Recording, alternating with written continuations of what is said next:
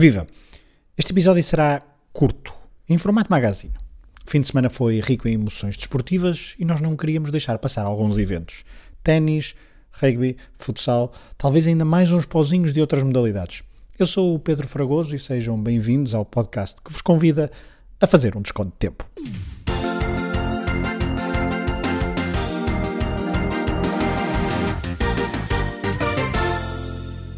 Olá. Começamos a viagem pelo Hemisfério Sul. Vamos até Melbourne, onde no fim de semana se jogaram as duas finais de singulares, masculina e feminina, do primeiro torneio do Grande Slam da temporada de ténis 2020. Na vertente feminina, tivemos uma estreante a levantar o troféu.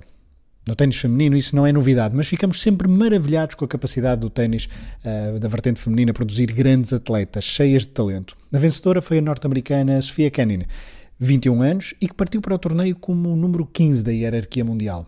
Se é verdade que as surpresas costumam acontecer em Melbourne, na vertente feminina, o primeiro, o primeiro grande slam da época não tem dado espaço para que jovens tenistas consigam vencer ou chegar à final. Sofia Kenin foi, ao mesmo tempo, a finalista mais nova desde Ana Ivanovic em 2008 e a vencedora mais jovem a vencer em Melbourne desde Sharapova, também nessa final de 2008. Kenin bateu na final a espanhola Garbinha Muguruza por 4-6, 6-2 e 6-2. A chave do encontro? Pois, a chave foram os pontos importantes. A americana converteu 5 de 6 pontos de break. Já a espanhola só conseguiu converter 2, duas, aliás, de 12 oportunidades para quebrar o serviço à adversária. É no terceiro set que se dá a reviravolta mental. Com 2-2, Muguruza teve 3 pontos de break à disposição e Kenin salvou-os todos, jogando-os muito bem, cheia de determinação. No jogo seguinte, Muguruza esteve a vencer por 40-0 no seu serviço, mas 5 pontos seguidos de Kenin deram a volta ao set e ao encontro. A partir daí, a espanhola orientada por Conchita Martínez nunca mais conseguiu encontrar o foco. Kenin não desperdiçou a oportunidade e agarrou o seu primeiro grande slam da carreira. Ela que ao longo do torneio bateu boas tenistas como Zhang, a teenager e compatriota Cory Goff, que havia eliminado Osaka, e na meia-final, Kenin bateu a número 1 um do mundo, Ashley Barty, ela que jogava em casa. Ao longo do torneio, Sofia Kenin perdeu apenas dois sets, um contra Goff e outro na final, frente a Moguruza. Decorem o nome, Sofia Kenin, a nova vencedora de um torneio do Grand Slam do ténis feminino. Na vertente masculina, o rei de Melbourne Park não desiludiu. Novak Djokovic venceu o seu, o seu oitavo Australian Open, que também significa o 17 título do Grand Slam da carreira do sérvio. A final não foi tão bem jogada como outras, mas teve 5 sets, emoção, reviravoltas e duelos psicológicos. Djokovic bateu o austríaco Dominic Thiem, o sérvio venceu o primeiro set por 6-4, Thiem venceu os dois seguintes e obrigou Djokovic a puxar dos galões. Nos momentos decisivos do quarto e quinto sets, o sérvio não fraquejou. 6-4, 4-6, 2-6, 6-3 e 6-4. Foi a primeira vez que Djokovic venceu uma final do Grand Slam em que esteve a perder por 2 sets a 1, ele que raramente perde uma final quando esta acaba em 5 sets. A força mental do sérvio é um dos seus pontos fortes, um dos pontos fortes do seu jogo, que tecnicamente e com 32 anos parece não estar a perder qualidades. No caminho para a final, Djokovic perdeu apenas um set, logo na primeira ronda contra o alemão Jan Jernard Struff, depois cinco jogos consecutivos sem perder qualquer set, sempre por 3-0, eliminando os jogadores como Milos Raonic, Schwartzman ou, na meia-final, Roger Federer. Já Dominic Thiem, que fez um belo torneio, por exemplo, ao eliminar Nadal nos quartos de final e Zverev nas meias, teve novamente azar no jogo decisivo. Naquela que foi a sua terceira final do Grand Slam, Team teve que defrontar o jogador com maior número de troféus em Melbourne. Nas duas finais anteriores que jogou, ambas em Roland Garros, o adversário foi Rafael Nadal. Na final de domingo em Melbourne, Dominic Thiem teve algumas oportunidades de quebrar o serviço a Djokovic no quarto e no quinto sets, mas, tal como Muguruza no dia anterior, não as aproveitou e permitiu a vitória ao sérvio, que admitiu que o austríaco foi melhor durante as quatro horas do encontro. Pois bem, se Nadal é o rei de Paris e Federer é o rei do Wimbledon, já nada pode desmentir. E é impossível negar nesta altura que Djokovic é mesmo o rei da Austrália. Os anos passam e estes três continuam a monopolizar os principais títulos. Uma luta que continuará já em maio, em Paris. Do ténis, passamos para o rugby. Começou este fim de semana o torneio das Seis Nações. O Mundial do Japão ainda está fresco nas nossas cabeças e já, e já os melhores jogadores do mundo se voltaram a defrontar. O país de Gales, detentor do troféu, recebeu e abateu confortavelmente a Itália por 42-0. No mesmo dia, sábado, a Irlanda bateu a Escócia por 19-12, num jogo com apenas um ensaio convertido pelo irlandês Jonathan Sexton.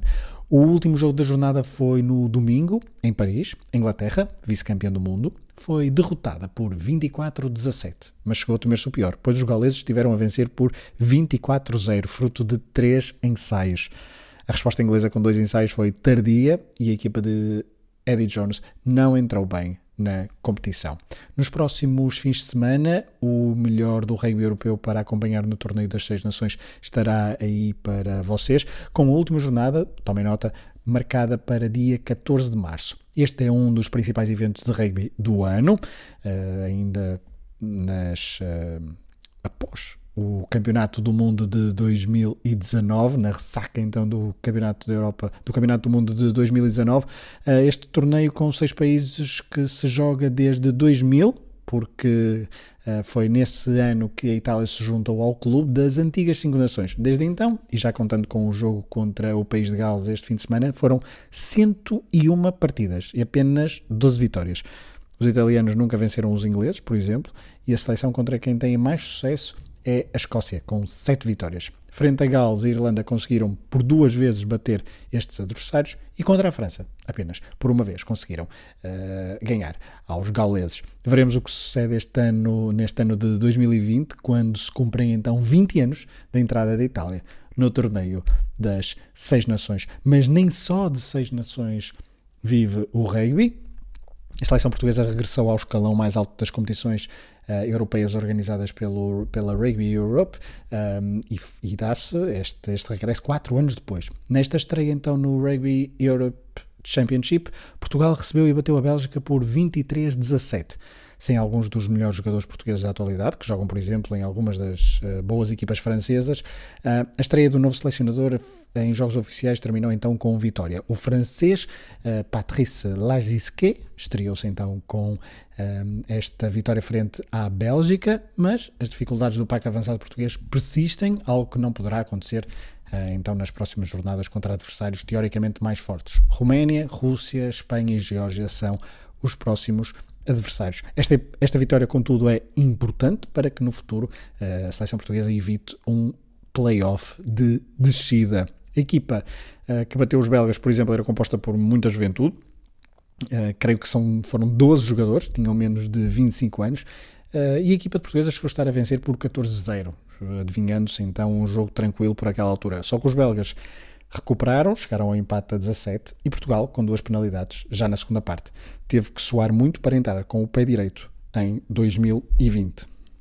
E do rugby, passamos para algo parecido com o rugby, soccer americano. Pois claro. Os ouvintes mais fiéis já sabem que eu de futebol americano percebo muito pouco. A festa foi então dos Kansas City Chiefs, que bateram os San Francisco 49ers por 31-20. As crónicas dizem que a equipa de, do quarterback Patrick Mahomes fez uma recuperação extraordinária, pois no quarto e derradeiro período estavam a perder por 20-10. Fica também para a história a gafe de geografia do presidente Trump, que alertou o mundo inteiro para o facto de Kansas City não ficar no estado de Kansas, mas sim no estado vizinho do Missouri. Eu confesso que ainda não vi resumos do, do jogo nem do halftime show. Uma semana depois de Billie Eilish bater recordes na cerimónia dos Grammys, a escolha para abrilhantar o intervalo do Super Bowl recaiu em Jennifer Lopez e Shakira. Nada contra. Assumo aqui que alguns dos meus guilty pleasures fazem parte da discografia de ambas as artistas, mas estamos a falar de um show que poderia ter sido perfeitamente em 2002 e não em 2020. Mas lá está. Fala-se de soccer americano e eu solto o bad guy que há dentro de mim. I'm the bad guy. Duh.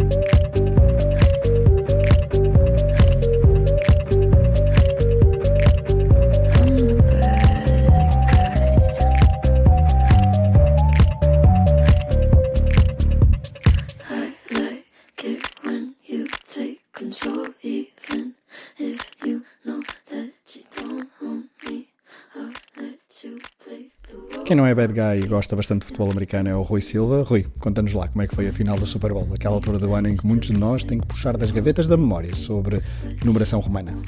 Era uma final que prometia entre duas das equipas, duas das melhores equipas da fase regular. Os San Francisco 49ers tinham tido mesmo o melhor registro da sua conferência. Do outro lado, os, os Chiefs aproveitaram uh, o escorreganço dos Baltimore Ravens do Lamar Jackson, que foi o MVP, ou vai ser o MVP da fase celular. Uh, neste jogo em si, começou de forma muito, muito confusa, talvez, as duas equipas um bocadinho a estudar a estudar o que é que, o que, é que a outra poderia, poderia fazer em campo. Os Chiefs, conhecidos pelo seu melhor ataque, tanto com o Patrick Mahomes como quarterback, o Tyreek Hill, o Sammy Watkins, todo o Travis Kelsey. Eh, do outro lado, os 49ers muito mais, muito mais sólidos, sobretudo defensivamente, e talvez por isso também lhes davam um pequeno, um pequeno favoritismo neste jogo. Eh, o Jimmy Garoppolo, depois de ter feito muito poucos passes no, na final de conferência contra os Packers eh, teve um bocadinho de, de rédea mais, mais larga neste jogo, mas acho que a interseção ainda no, na primeira parte pode ter eh, tê-lo afetado um bocadinho. Ainda assim, fomos para o intervalo com, com um empate a 10, eh, naquele que foi, terá talvez o primeiro sinal de que o Kyle Shanahan o treinador dos, dos 49ers não estaria a fazer uma gestão de tempo adequada. Portanto, os 49ers tiveram uma última posse de bola tiveram, parecia que iam abdicar de, de, tentar alguma coisa, não, não usaram os descontos de tempo, eh, depois fizeram uma jogada, avançaram várias jardas, arrependeram-se e quando, quando finalmente parecia que realmente queriam alguma coisa, já não havia tempo. Eh, na segunda parte, ainda assim, os Fernandes entraram melhores, tiveram, fizeram 10 pontos sem resposta no terceiro período, estavam a ganhar 20-10, parecia estar tudo uh, a compor-se eh, para que a equipa da Califórnia pudesse vencer o Super Bowl, eh, sobretudo depois de, de mais uma perda de bola do, dos Chiefs sem pontuar. O que é certo é que a história do, dos playoffs até agora repetiu-se na Super Bowl. Portanto, os Chiefs marcaram 21 pontos sem resposta no quarto período e, acabaram por ganhar o Super Bowl, como disseste, por 31-20. Eh, eles já tinham já tinham estado em desvantagem logo no, nas, meias, nas meias finais de conferência, uh, estavam a perder 24-0 com os Houston Texans no início do segundo período, acabaram a vencer 51-31. Uh, eh, na final de conferência com os Titans também entraram mal, estiveram a perder 10-0, estiveram a perder 17-7 e acabaram a vencer 35-24. E o que é certo é que mais uma vez o ataque dos Chiefs uh, falou mais alto e normalmente costuma-se dizer-se que, que as defesas é que ganham, que as defesas ganham campeonatos. Uh, os ataques ganham finais, acho que é qualquer coisa assim. Uh, neste caso, o, os Chiefs conseguiram, conseguiram sobrepor-se à defesa dos 49ers. O, o Patrick Mahomes foi o, o MVP do, do jogo, fez dois passos para touchdown, duas interseções também, foi eh, sacked quatro vezes. Uh, o Damian Williams, um rookie, fez running back fez um, uma corrida para touchdown, chegou a fazer uma corrida de 38 jardas, foi utilizado 17 vezes eh, há quem diga, e talvez com, algum, com bons argumentos, que poderia ser um bom candidato a ser, eh, a ser o MVP também desta final, não foi. Eh, neste jogo também destacar o facto do o treinador Andy Reid, que habilitava-se a terminar a carreira sem nenhuma Super Bowl e já, já tenta há muito tempo, tanto que era o treinador com mais vitórias na história da, da NFL sem qualquer título e agora finalmente as coisas, o, o enguiço foi quebrado e conseguiram, e conseguiram o título que tanto ansiavam para, para o estado do Missouri, não do Kansas, mas uh, Kansas City Chiefs. Uh, do lado dos 49ers, o, o Garoppolo uh, fez um passo para touchdown, duas interseções, lançou 31 vezes, portanto mais do que, mais do que o triplo da, da final de conferência com os Packers e, e falou-se muito que, que, podia ser a passagem de testemunho do, de Tom Brady para o outro quarterback escolhido pelos Patriots e pelo Bill Belichick, mas, mas acabou por não ser isso.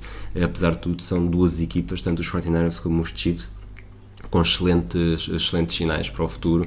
Eh, é possível que no próximo ano não seria surpresa nenhuma que as duas equipas se pudessem reencontrar Agora vamos ter, vamos ter muitos meses de, de discussão, de, de, de, festa de uns, desilusão de outros, muitas equipas a tentar perceber o que é que vão, o que é que vão ser no, na próxima temporada, a começar pelo, pelos próprios Patriots e Tom Brady. É, vai, ser, vai ser giro, vai ser, vai ser o habitual também. O, o, a Silly Season também chega na NFL e são bastantes meses, portanto, só em setembro é que, é que o campeonato regressa e vamos, vamos esperar com, com bastante ansiedade para, para que estes bad guys voltem a entrar em campo. Obrigado, Rui. Estamos a terminar este episódio em jeito de noticiário e não podemos ignorar o apuramento da seleção portuguesa de futsal masculina para o Mundial de 2020, que se disputará em setembro na Lituânia. A seleção de Jorge Brás apurou-se então para o sexto Mundial de forma consecutiva, na ronda de três jogos, disputou nos últimos dias na Póvoa de Varzim, depois de vencer a Bielorrússia e empatar frente à Finlândia. No jogo decisivo, a adversária era a seleção italiana, eterno quebra-cabeças de Portugal nos últimos, nos últimos anos. Mas Ricardinho e companhia não complicaram e venceram então por 4-1 os transalpinos. Depois de conquistarem o europeu em 2019, os jogadores portugueses vão estar na Lituânia com o sonho de chegarem ao título mundial pela primeira vez na história.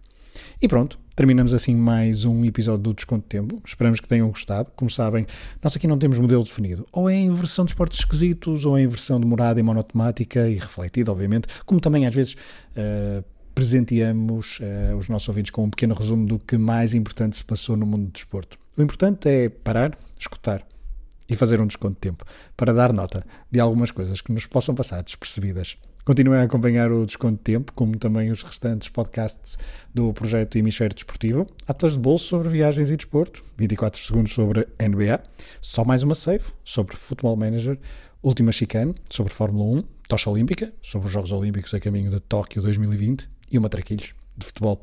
Obrigado por terem estado desse lado, um abraço e até à próxima.